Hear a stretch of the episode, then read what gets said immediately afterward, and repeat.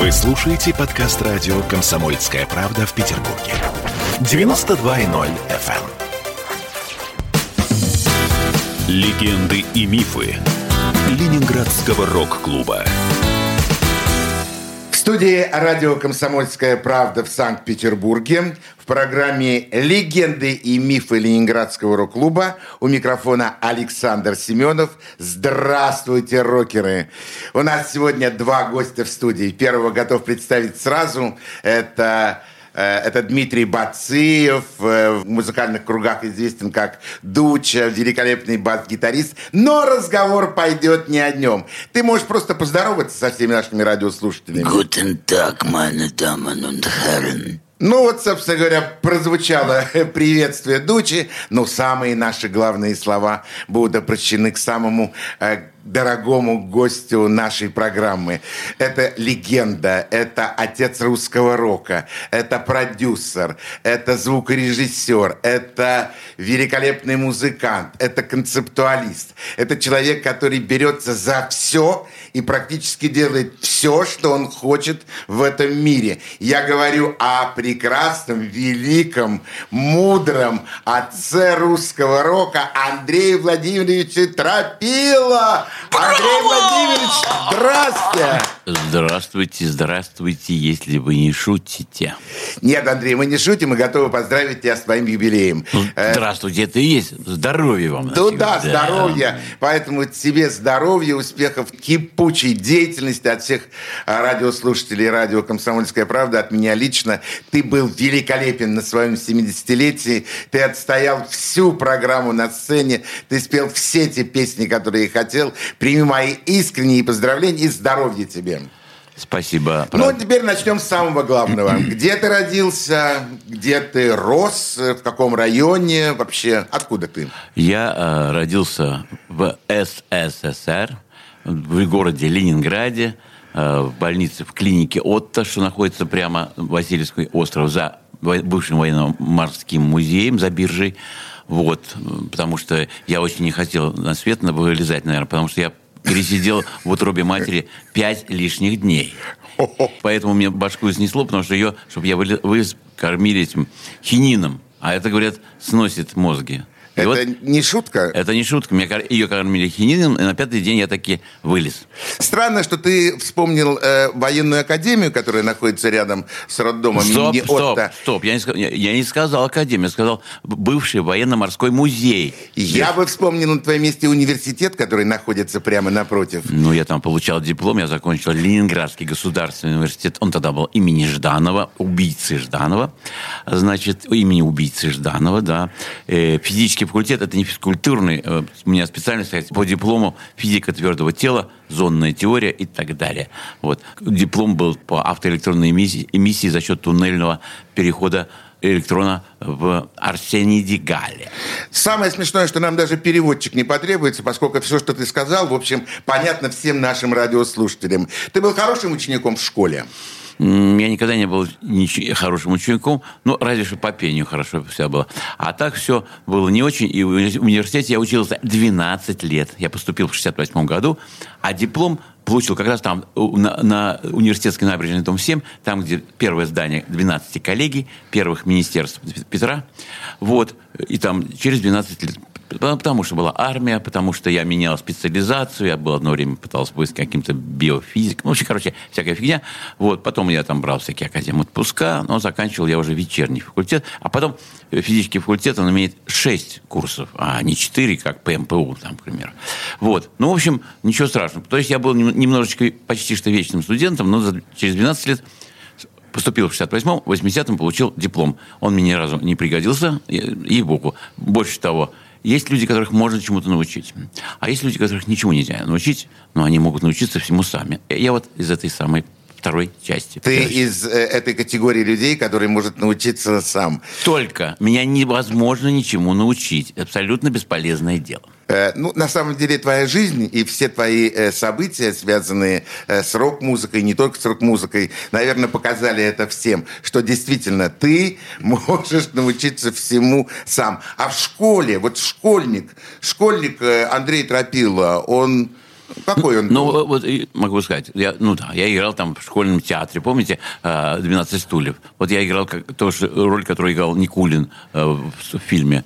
Гайдая. Дворника? Да, да, да, да. Я сидел на таком э, ящике, был- там было написано «Колбасьев», что-то какие-то сосиски или что-то. У меня была бляха, ну, как на самый фартук, метла. Помните Это фильм? театр, а музыка? А, музыка, сейчас, секундочку, про музыку там все было немножко по-другому. Там самое главное, что я всегда был, почему физфак? Я всегда был лучшим физиком. В школе мне давали всякие дипломы, и я знал физику лучше, чем учитель. И если же какие-то были вопросы какие-то, меня себя э, звали, а вот как ты считаешь, вот здесь? Я говорю, «Я, ну, прям, нет вопросов, просто все объяснял. То есть к физике вообще у меня всегда была пятерка, и не, не обсуждалось. А с музыкой я всегда очень хорошо пел. Я пел, пардон, как Робертино Лоретти. Я был солистом э, хора Дворца пионеров, вот, центрального, который... Имени Жданова. Ну, не Жданов был. Ну, который- Дворец который- пионеров на Фонтанке он тоже Жданов. имени Жданова. Ну вот, видите, Жданов меня преследует по жизни. Ну, короче говоря, там очень хорошо пел, здорово, там всякие песни там Тропинка школьная моя, види от самого порога, пройди все горы и моря и стань счастливой дорогой. Но неважно. Короче говоря, я очень хорошо пел всегда, и поэтому мне постоянно... А, а за время учебы я сменил более шести школ, Поэтому в каждой школе обычно кончалось все мордобоем. Почему? Потому что я приходил, а там был какой-то уже певец местный. Но я начал петь, и сразу было понятно, что все, куку. Значит, ну и тут началось, пойдем, выйдем там в туалет. Ну, я не умел никогда боксировать, но я очень хорошо умею бороться. У меня такой мертвый прием, называется стальной зажим. Я бросаюсь на человека, хватаю его там ногами, руками, и закидываю ему руку, согнутую на шею, и давлю. И он задыхается. Любой хоть толстый, хоть тонкий. Это называется стальной зажим, и он меня всегда спасал. Я в интернате учился в английском, это на, Рейнбаумском спуске э, в Петергофе. Вот. Потом учился а, в интернате номер 8 на Ржевке, где был хинди язык и английский. В общем, закончил я школу номер 157 при Академии педагогических наук. Э, Это справа от Смольного, такое красное здание, бывшая гимназия, где тогда была первая э, э, вычислительная машина «Урал» по-моему, три, э, или, а, ну, в общем, какой Урал, не помню, но она была очень простая, одноадресная еще, тут сейчас это никто не знает, не понимает, что это такое, но мы каждый составляли э, программу, вот, ее обсчитывали, короче говоря, полет чего-то к Луне, вот, и каждый составлял сам программу, ее машина читала, у нее была скорость, смешно сказать, 100, опера... 100 операций в секунду. 100. Это огромная скорость была по Да. тем Заметьте, временам. не 100, нет, нет, нет, нет, уже были машины, у которых было 3 тысячи, 5 тысяч операций. А это была старая, естественно, нам отдали старую машину. Вот. Но, тем не менее, я с тех пор возненавидел всю эту м, программизм, я до сих пор не люблю интернет, я ненавижу все социальные сети, я не могу пользоваться смартфонами и не хочу этим идиотизмом, этим ур- уродством, которое превращает людей в ди- в дебилов. Ты пишешь музыку руками. Только я аналоговый человек. Давай тогда послушаем первый, первый трек, который ты приготовил для наших радиослушателей в программе «Легенды и мифы Ленинградского рок-клуба». Это будет трек, который нам предложит Андрей Владимирович Тропила. Ну, давайте послушаем, раз уж мы оттуда издалека идем, мы послушаем такой, я потом расскажу, что такое франшиза, но сейчас мы послушаем франшизованную на Вертинском «Как хорошо без женщин и без фраз». Слушаем. Вер- Бывший Вертинский, а теперь уже не знаю.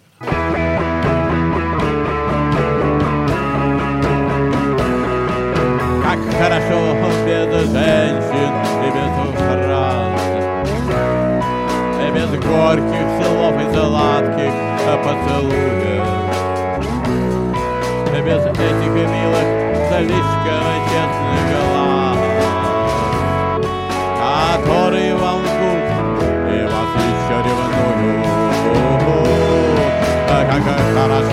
без театральных сцен. Без длинных благородных объяснений, без этих истерических измен, и без этих запоздалых сожалений. И как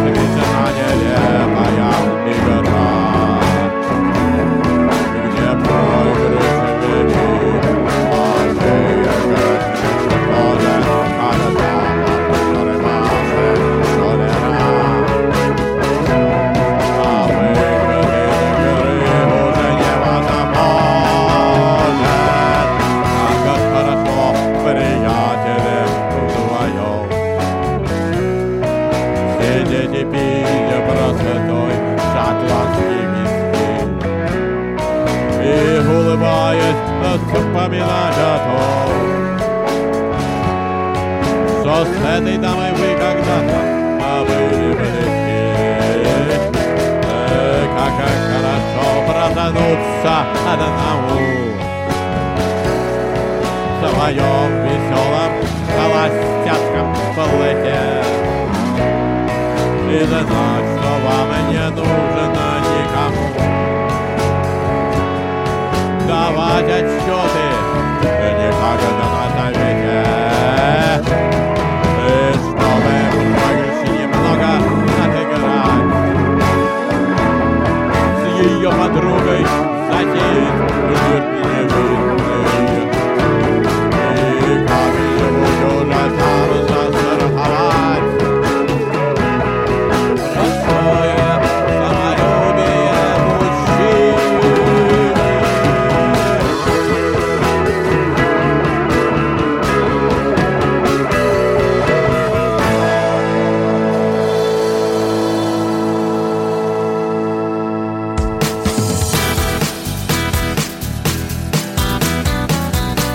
Легенды и мифы Ленинградского рок-клуба. Какие ваши доказательства? Ваши волосы будут мягкими и шелковистыми. Я сделаю ему предложение, от которого он не сможет отказаться. Ну, за понимание. Я вот думаю, что сила в правде. У кого правда, тот и сильнее. Прошлое не дает себя забыть. Запахами, музыкой, фотографиями. Мы помним прозвища своих одноклассников, хотя самих их не видели очень давно. Мы до сих пор в памяти бережно храним правила дворовых игр. Все эти воспоминания оживают в программе «Дежавю». Меня зовут Михаил Антонов. По субботам и воскресеньям в 11 часов вечера мы говорим о том, что нас радовало и огорчало. Какими мы были раньше. Давайте вспоминать вместе. До встречи. Хулиганы. Легенды и мифы Ленинградского рок-клуба. В студии радио «Комсомольская правда» в программе «Легенды и мифы Ленинградского рок-клуба» у нас в гостях юбиляр, человек, который только что отметил свой прекрасный день рождения, э, продюсер, музыкант Андрей Владимирович Тропила. Андрей, еще раз добрый вечер.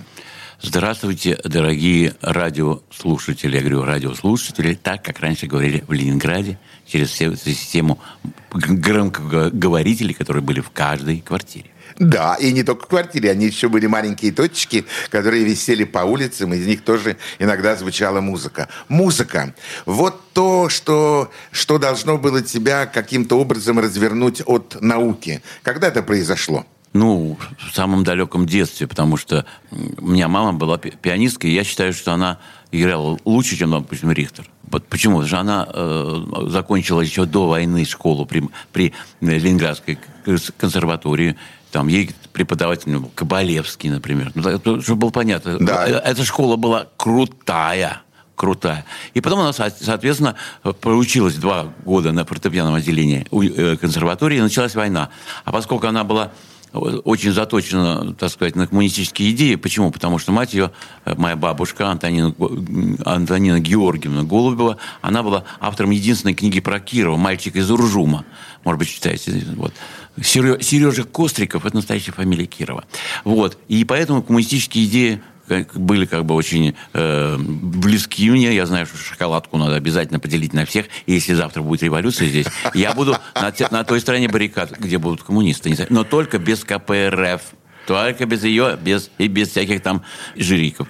Просто коммунизм меня интересует в той, э, в той э, системе ценностей, в которой э, Компанелло, например, понимал. Понимаете? То есть, в принципе, коммунизм – это правильная система. Просто люди к ней не готовы абсолютно, да и не хотят. Вот.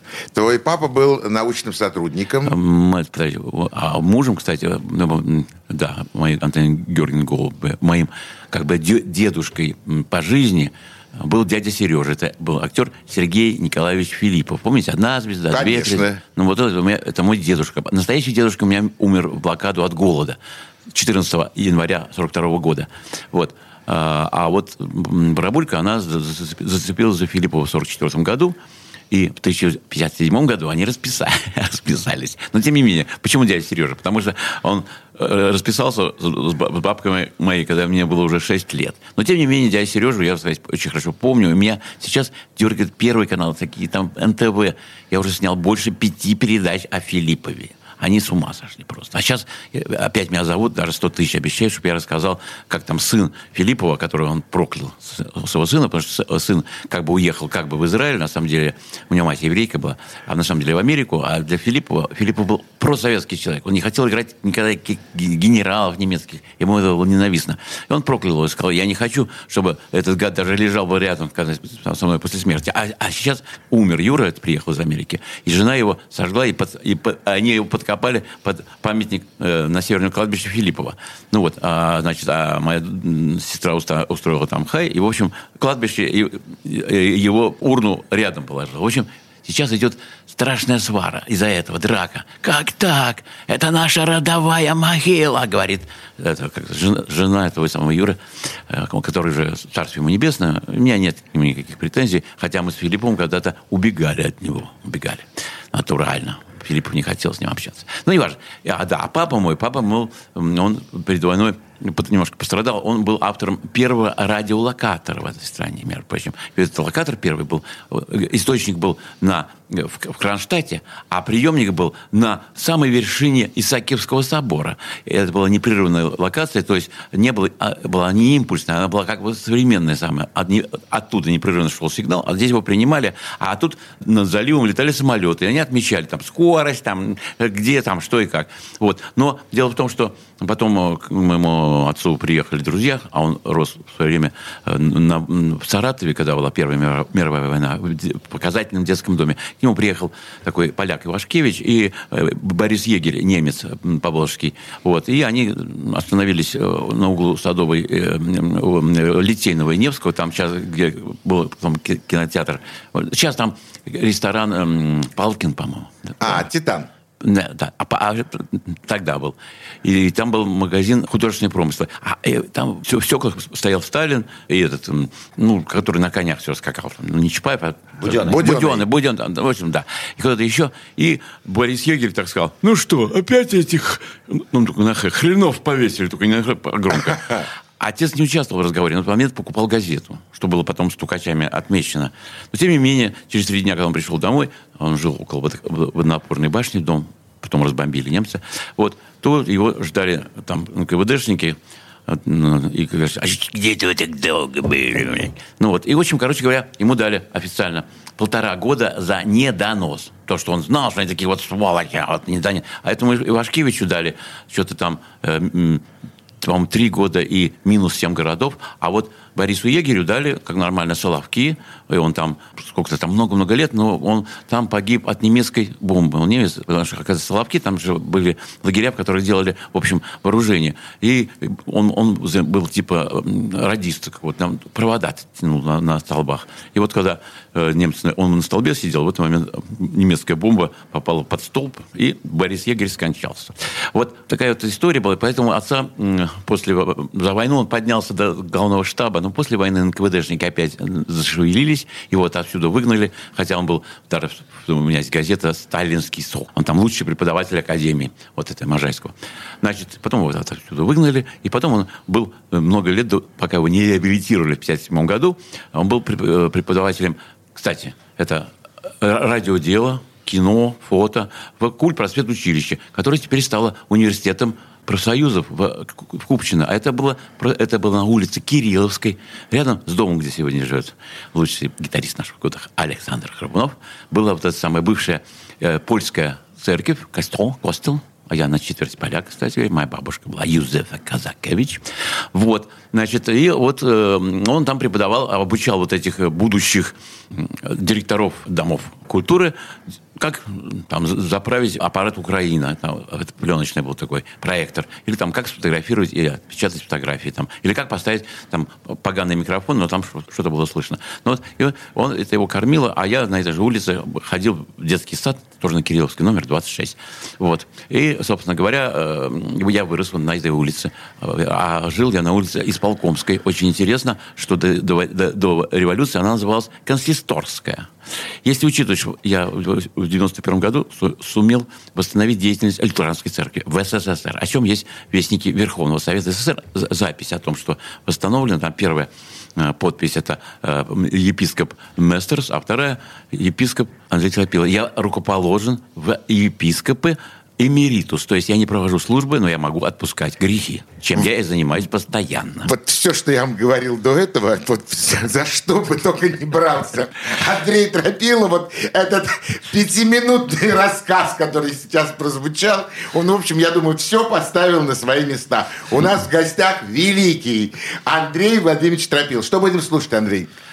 Ну, во-первых, я сказал, я сказал слово в предыдущей передаче «франшиза». Про нее я специально расскажу, но франшиза – это как бы, это как конструктор. Собственно, вся музыка и вся поэзия, она вот русская, она это всегда франшиза или народных каких-то дел, мелодий, или там сказок, или там это франшиза французской поэзии, Пушкин. Там, да. В общем, э, грубо говоря, там, или Бадлера. Там. Короче говоря, и музыка точно так же.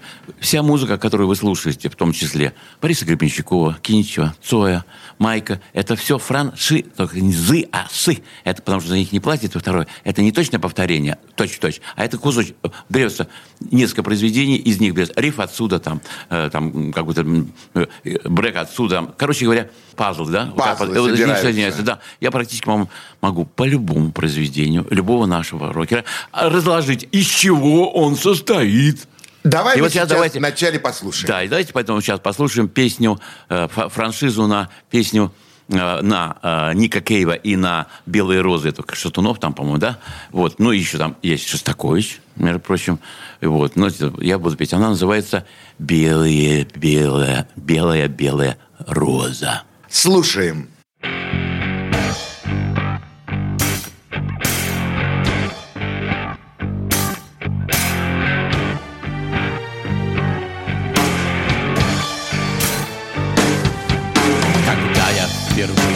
увидел ее, почувствовал сразу мороз. Ее кожа была бледней и белей самых белых на свете роз. Она молча стояла, смотрела в окно И забыл я про сон и покой Я влюбился в нее И я понял тогда, что нельзя быть красивой такой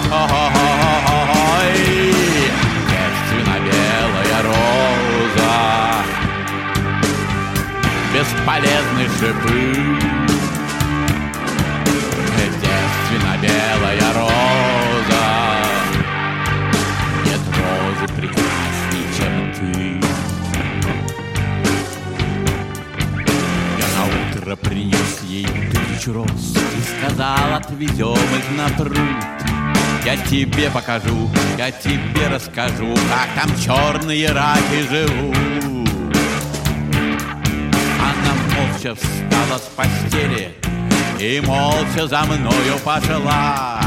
Я ее обнимал, я ее целовал И звонили нам колокола.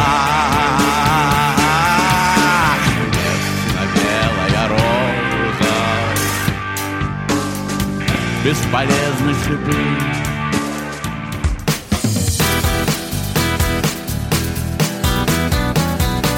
Легенды и мифы Ленинградского рок-клуба.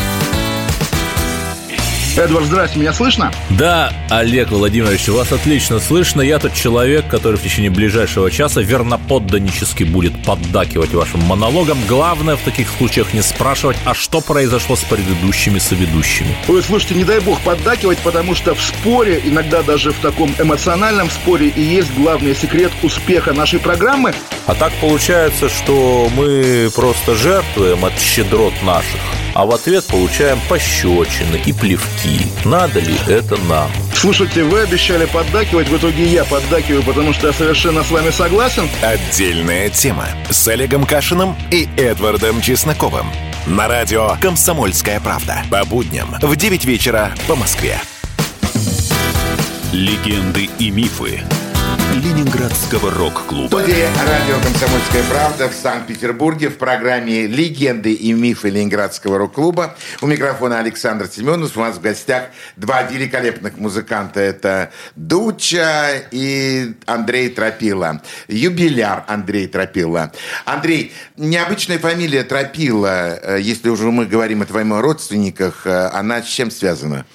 Ну, это вообще, э, опять история совершенно фантастическая. Кстати, про нее даже есть э, написано сегодня моим как бы недоброжелателем, латышом петербургского происхождения Владимиром Эрикшаном, руководителем такой группы, ну, в общем, группа Санкт-Петербург она была, но он написал, да, он написал книгу, в свое время, которая называлась «Ересь или мертвые души», том третий. Так вот, там, между прочим, все это описано. Вот, он даже, я ему даже показывал специально, у меня есть такая шпала на руке, как бы врожденная, которая показывает принадлежность к определенному роду. Так вот, значит, э, есть великая тайна церкви э, христианской. Она говорит о том, что учитель, чтобы быть раби у евреев, необходимо обязательно иметь жену и детей.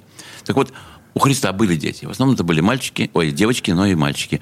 Вот после его вознесения, скажем, там, я не, хочу этого касаться, но э, за деньги того же Иос, Иосифа Арифамейского э, было снаряжено несколько судов. И, короче говоря, вот эти дети и остатки семьи, они выехали э, на запад, э, самый запад Франции, в местечко Рене де Шато, и там была большая иудейская община. И там они жили, э, так сказать, многие годы. Вот. Оттуда потом по, всей э, Европе шли христовые невесты, потому что для того, чтобы царить, надо иметь каплю крови Давида, ну, короче говоря, божественной крови.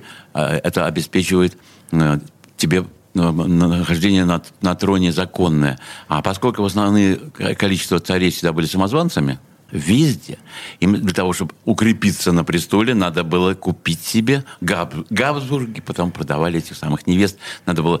И наш, кстати, Петр, поэтому как раз старую жену отправил в монастырь, а себе привез еврейскую, еврейскую жену, которую переименовали в Екатерину Первую. И, в общем, короче, она ему родила много чего. Вопрос был задан про да. фамилию так Тропила. Вот фамилия, так вот, фамилия Тропила. Дело в том, что по легенде я имею вот такую каплю крови уже оттуда. И мой один из родственников был Гийом Стратилат. Это был один из братьев тамплиеров.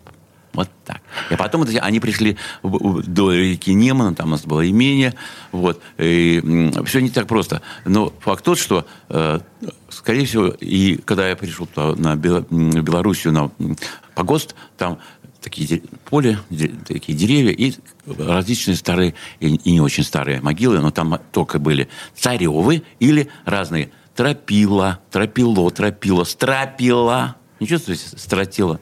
Там стратила-то нет. Но по нашим легендам, как бы, и у всех родов здесь на руке есть такая полосочка, шпала. И когда я это все рассказал Рикшану, мы пошли в баню, он специально разглядывал. И потом написал, в общем, про меня э, роман, который называется «Ересь» или «Мертвые души», том третий. Вот, поэтому Тропила – это оттуда. Там же на Немане тогда жили кто? Поляки, белорусы и Литва. А вообще-то э, Россия – это и есть Литва. Первые книги на русском языке, они где печатались? Вильна, Вильнюс. А вот Москва, она никогда России не была, она была Московией между прочим. Просто я много знаю того, что не принято рассказывать. То есть не, не, она не совпадает с теми моделями историческими, которые и раньше вдалбливались в головы, и сейчас. Потому что здесь истории, которые вдалбливаются в школе, никакого отношения к реальным реальному положению дел не имели и не имеют, и не будут иметь. Ну, это мнение Андрея Владимировича Тропил, он имеет на него, собственно, право. А у тебя есть музыкальное образование? Э, я сам научился, а потом даже преподавал в училище Мусорского. Опять же, самоучка, я потом очень много учил людей на гитаре на испанской играть. В общем, я играю э, очень хорошо пальцами. Вот, ну, в общем, на, всех инструментах практически играю, но э, музыкальное образование было только всегда разные домашние учителя. Я до сих пор помню, со страхом вспоминаю всякие этюды черни, и всегда это была какая-то еврейская учительница, которая учила меня в это время, кормила детей какой-то кашей на молоке, потому что я запомнил запах этот постоянно. Вот, но, тем не менее, меня учили учили, так сказать, но э, я был, прежде всего, физиком и певцом. Вот, а потом голос сломался, потому что возраст произошел. Возраст. И уже потом я вышел, э, начал петь только в студии, там у меня кантилена, слышите, такой м, а, а, м, низкий звук. У меня просто, когда я с вами говорю, у меня еще идет звук на, на две октавы ниже. Он есть за счет резо- резонанса вот здесь, м, в легких мешка. Так сказать. А, И потом, я, поэтому вы можете услышать мой голос практически на всех пластинках, которые я записал. Это, это всегда низкий, если хор или, что, или низкий голос, и вы слышите «м-м-м», это Андрей Владимирович Тропила. Вот. Но вот как солист, или как э, свою группу, я сделал только в 65 лет. Вот так. И вышел на сцену уже. Вот эти последние пять лет я активно, э, так сказать, э, концертирую и записываю музыку. В общем, у меня на самом деле за это время прошло пять, э, так сказать, ну, там, ну, был сначала новый зоопарк Андрея Тропила, потом группа «Хоррор», а вот сейчас последняя называется «Свидетели Тропилы». А к свидетелям Иеговы никакого отношения не имеет. Просто мне нравится название. Сочетание. Да, да. свидетели- Сочетание двух этих... И заметьте э, еще, моя фамилия не склоняется по Тропилу, но название группы «Свидетели Тропил Лы». Так что, может быть, это другой Тропил, я не знаю. А, то есть это такой маленький, маленький Да, да, миф. но я же бог. Ну Я, же- да, я же да, бог. Я же бог. бог, Я- да. естественно. Через, Дуча. букву, через А. букву Х. Бог. Дуча, Да. я хочу у тебя спросить, как играется стропилой на сцене? Вот ты как бас-гитарист, ты же э, должен чувствовать какие-то нюансы, которые звучат в исполнении Андрея. Э, что это за нюансы? Как тебе играется с ним? Ой, он э, использует постоянно технику шока. То есть он э, в- при- приводит музыкантов в студию, ничего не объясняет, ничего никому не говорит, включает запись, пишем. И с испугу все все записывают. И иногда это получается. То, что получается, оно вот сделано с испугу, но оно сделано. Ну, э, сами понимаете, вот он э, только что он рассказал, что его дедушка э, Сергей Филиппов, а, а прадедушка Иисус Христос. Что вы хотите вообще от такого Да что, человека? что мы хотим вообще от Тропилы? Конечно. Он приходит, включает кнопку и все делает. Все. Все. Да, вот именно, что все вот с испугу, все вот каким-то Ну, образом злые языки всё постоянно у- у- утверждают, что когда я включаю кнопку, там всегда за спиной стоит сатана. Да, это дураки говорят, идиоты. Конечно, ну что ты. играют. Это у них чертагон просто. Это- Мы за чужие мы за глюки не отвечаем. Конечно. Мы только за свои собственные. Вот, кстати, и предложи нам третью композицию, третий трек, который сейчас прозвучит Ну, э, в нашей передаче. Давайте мы поставим э, Джи Кейла э, Iron Butterfly э, и Нагада Давида, но песня это будет кокаин, а по-английски кокаин. На русском языке, естественно. Слушаем.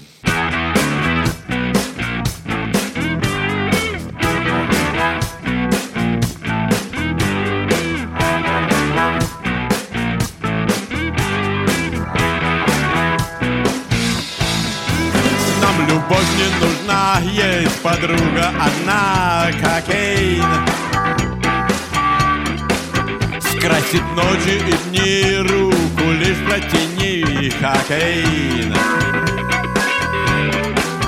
Не обманет тебя никогда, cocaine. Не обманет тебя никогда, cocaine.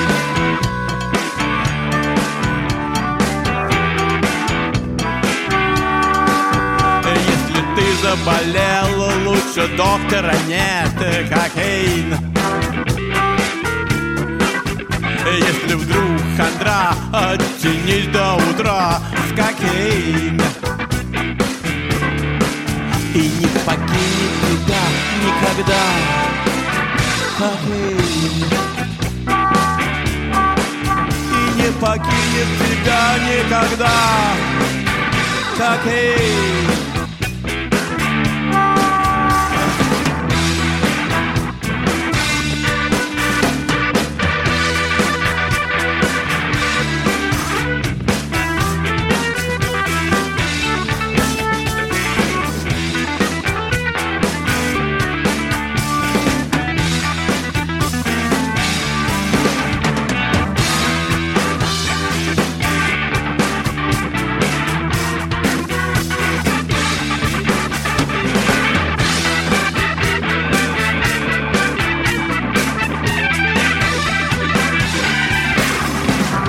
Куда бы ни шел, всюду с рок-н-ролл, cocaine. Лишь один изъян не отпустит тебя, cocaine.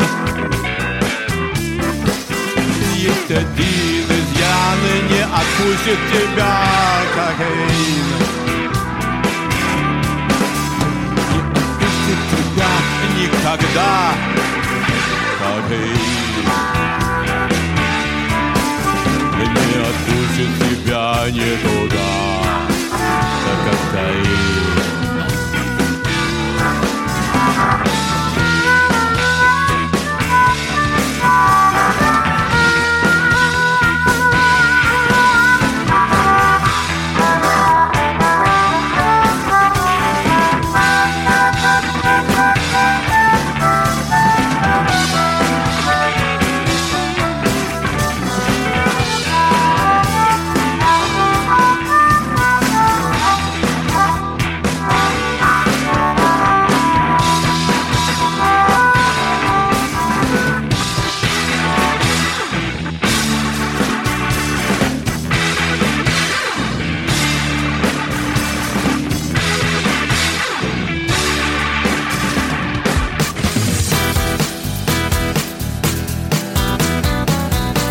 Легенды и мифы Ленинградского рок-клуба. Радио «Комсомольская правда» — это настоящая музыка. Я хочу быть с тобой. Напои меня водой твоей любви.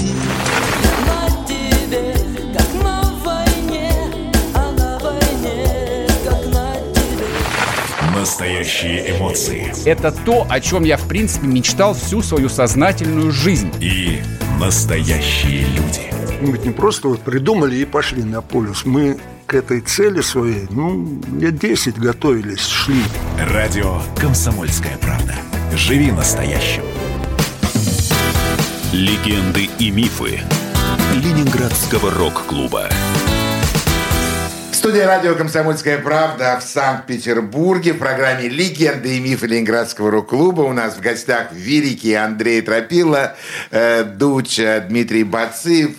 Мы говорим об, э, об Андрее Тропиле, о юбиляре, о его творчестве, о его удивительном отношении к жизни. Впрочем, он сам все это прекрасно рассказывает. Рок-клуб – Андрей, когда в твоей жизни появилось вот это словосочетание рок-клуб, и как ты к этому отнесся? Я начал заниматься музыкой, так сказать, профессиональной звукозаписью.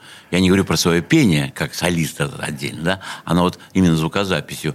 Я начал заниматься, ну, за- по крайней мере, за три года до создания рок-клуба. Поэтому курица или яйцо, ясно, что курица. Конечно. Об этом даже, Вот. даже разговора Нет, скорее, быть не может. скорее петух. Петух. Вот. Поэтому я э, всегда, как бы, я понимал, что если я не создам вот ту, ту музыку, которую я люблю, то и и- и не издам, я еще и издатель, э, ту музыку, которую я, которая сделала меня человеком. А сейчас, вот, как бы, дню рождения, так мне э, э, люди с мелодией дали сводку, что за все время так называемых пластинок спецзаказа, они выходили под лейблом «Антроп», вышло 162 наименования, this but голос, но меня поразило объемы производства. Когда говорят, что у нас вся эта музыка, то был магнитоиздат, да, я им руководил, как бы, да. Но оказалось, что мелодия на всех своих заводах произвела 62 миллиона пластинок моих. Это чудовищное количество. 62 миллиона. Это не миф? Нет. Это потому что э, ташкентский, один ташкентский завод произвел больше 30 миллионов. Вот так. Ну, мало того, что ты человек, который придумал магнитоиздат, человек, который решил его оформлять. э, Ввел по- понятие альбома. Ввел Я- понятие я, альбома, да. да. это сделал именно ты, потому что ты человек, который для э, русского рок-н-ролла сделал столько, что, ну, тебе может только позавидовать, потому что ты делал то, что ты хотел, что называется. Скажи Но мне. все-таки а я, вот- давайте я зак- закончу Да. про рок-клуб. Дело все в том, что э, рок-клуб для меня был, да, я, я как бы делал все, чтобы создать некий центр, который сможет давать возможность исполнять свои композиции, свои тексты, без а, а, ограничений и безопасности, что, тебя посудят и так далее. Поэтому я был за то, что так сказать, существовал этот рок-клуб, вот, и я был в числе тех пяти вечных, почетных членов рок-клуба, которые были на первом собрании приняты. Были почетные члены кто? Николай Васин, номер один. Да, Второй, Васин. Да, второй э, Зайцев. Гена Зайцев. Гена Зайцев. Третий это был, как ни странно, Борис Гребенщиков. Борис Потому что я Гребенщиков. уже записал к тому времени два их альбома, в том числе синий альбом. Очень хороший. Да, Отличный. Да, да. значит, и потом был, как ни странно, Владимир Рикшан. А пятым... а Почему, как ни странно? ну, по Качину. Значит, а пятым был Андрей Тропило. Очень приятно потом заметить, что в 87 году, или в 88 меня решением собрания за волюнтаризм, самодурство и так далее, а также за то, что фир- фирма «Мелодия» не платила каких-то гонораров, их не- я отдельно могу рассказать, и не должна была. Меня исключили Заметьте, и из почетных, и вообще из рок-клуба нахрен. Поэтому я ничего э, хорошего сказать не могу, но для рок-клуба я сделал очень много. Я сумел ввести начальником репертуарного отдела Нину Александровну Барановскую. Она была мне моя хорошая знакомая, она как раз закончила Ленинградский университет, филологический факультет. Вот. Э, И э, могла... бы- Я понял, что ее можно ею заменить тех суперпенсионеров, которые сидели в Доме самодеятельности. А что такое Дом самодеятельности? Это ЛМДСТ. Говорят все, рок-клуб, там вот, это, э, рокерам там дадут какие-то непонятные трудовые книжки. Да нет. Рок-клуб всегда был любительским объединением при ЛМН, э, Ленинградском межсоюзном Доме самодеятельного творчества Северо-Запада. Северо-Запад СССР по площади превышал вместе взятые в площадь Франции, Германия и Нидерланд больше. Практически тот, кто, кому было разрешено петь на, на северо-западе, это вся, вся страна. Как вся Европа. Да, а и почему это? Дело все в том, что дома самодеятельности по, по ленинским идеям, а на, а на Ленина тогда никто и не посягал. Значит, была, была- должна была быть в будущем партия и народ. А вот партию и народ должны были соединять такие ремни, или, как сказать, э, Скрепы. нет, ремни вращать. Как Два, два, две, шестерни- там, два колеса, вот между ними... Вот эти э, ремни – это профсоюзы. А в профсоюзе для работы с народом должна была быть культ, просвет, работа. Кстати, отец у меня как раз э, после войны из-за недоноса э, работал именно в культ, просвет училище, которое сегодня назвали почему-то каким-то там университетом профсоюза пардон, это просто идиотизм. Ну ладно, не в этом дело. Главное, что э, вот это соединение, поэтому по ленинским идеям никаких министерств культуры ни в коем случае не должно было быть. Это потом было уже изобретение Сталина, когда ему надо было найти своих подвластных, хорошо управляемых жидов, которые начали писать музыку. Именно евреи этим занимались. Потому что они очень покладистые и талантливые, кстати. Вот. А жиды, почему я говорю, потому что я поляк, а по-польски евреи, слова еврей нет, там есть только жиды. Вот поэтому, извините, я по-польски сказал. Это никакое не оскорбление. Ну Я да, поляк. если у нас э, по-немецки начал Дуча при Да. ну, то почему бы тебе По-польски- не продолжить Да, передачу, поэтому я- собственно говоря. Поэтому я говорю, что как раз э, Министерство культуры это незаконное, так сказать, по идее, незаконное образование. А вот культ просвета работа, дома культуры, вот Межсоюзный дом самодеятельного творчества, кстати, был только в Пе- Петербурге, в Москве не было. Всякие лаборатории и прочее, они были при каком-то межведомственном центре. Там, Центре, да. Который непонятно вообще от какого черта, вообще, кому и что. Я сейчас дружу очень с человеком, который был как раз в то время начальником репертуарного отдела вот этого МКЦ. Это такой Оле- Олег Бурьян. Просто потом он свалил в Англию, а сейчас он обратно сюда приехал. И он, кстати, был на моем день рождения позавчера. Так вот, значит, удалось создать репертуарный отдел. Это то, что показал другой еврей, очень плохо, еврей, я уже говорю, Ки- Кирилл Серебренник в фи- фильме «Лето» показывал какую-то толстую тетку, которая там показывала, что вот, тут надо переписать. Все было наоборот. Приходил Кинчев, приносил текст, Нина Санна смотрела и ставила такую печать. В печать и свет. Все. А, и- Кинчев, Нина Санна, ну это же антисоветчина. Видите печать? Пойте. Вот так было. А то, что это иди- идиот-мудак изобразил, это никакого отношения не имеет к репертуарному отделу Ленинградского рок-клуба. Я практически сумел создать в рок-клубе такой центр, который стал летовать всей стране. И сюда поехали. В Владивостоке, Екатеринбурге, Архангельске. потому что в другом месте это было нельзя залетовать. Кстати, был урок лаборатории, вот этот э, печать стали, стали только ставить с 86 года, а мы стали с 81 да. Ну, для тех, кто, может быть, э, не совсем понял, Нина Александровна Барановская – это человек, который занимался литованием текстов, и то, о чем сейчас говорил Андрей, это, это ну, удивительный человек, который помогла ну, практически всем музыкантам. Репорт- репертуарный Да, отдел. Репертуарный Да. отдел, когда А вел туда ее я. Андрей Владимирович Тропила. Ну, собственно говоря, о нем сегодня все разговоры. Нину Александровну мы вспомнили просто о Постольку. том, что да, ну, что был такой человек, и о нем не вспомнить просто невозможно.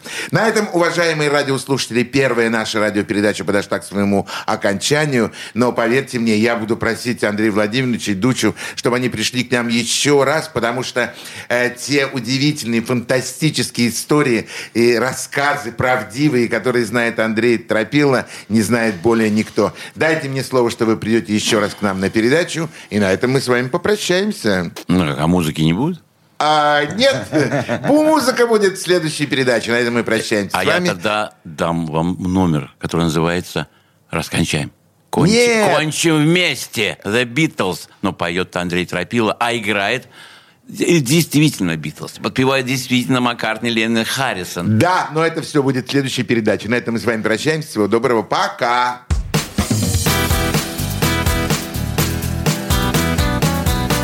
Легенды и мифы Ленинградского рок-клуба.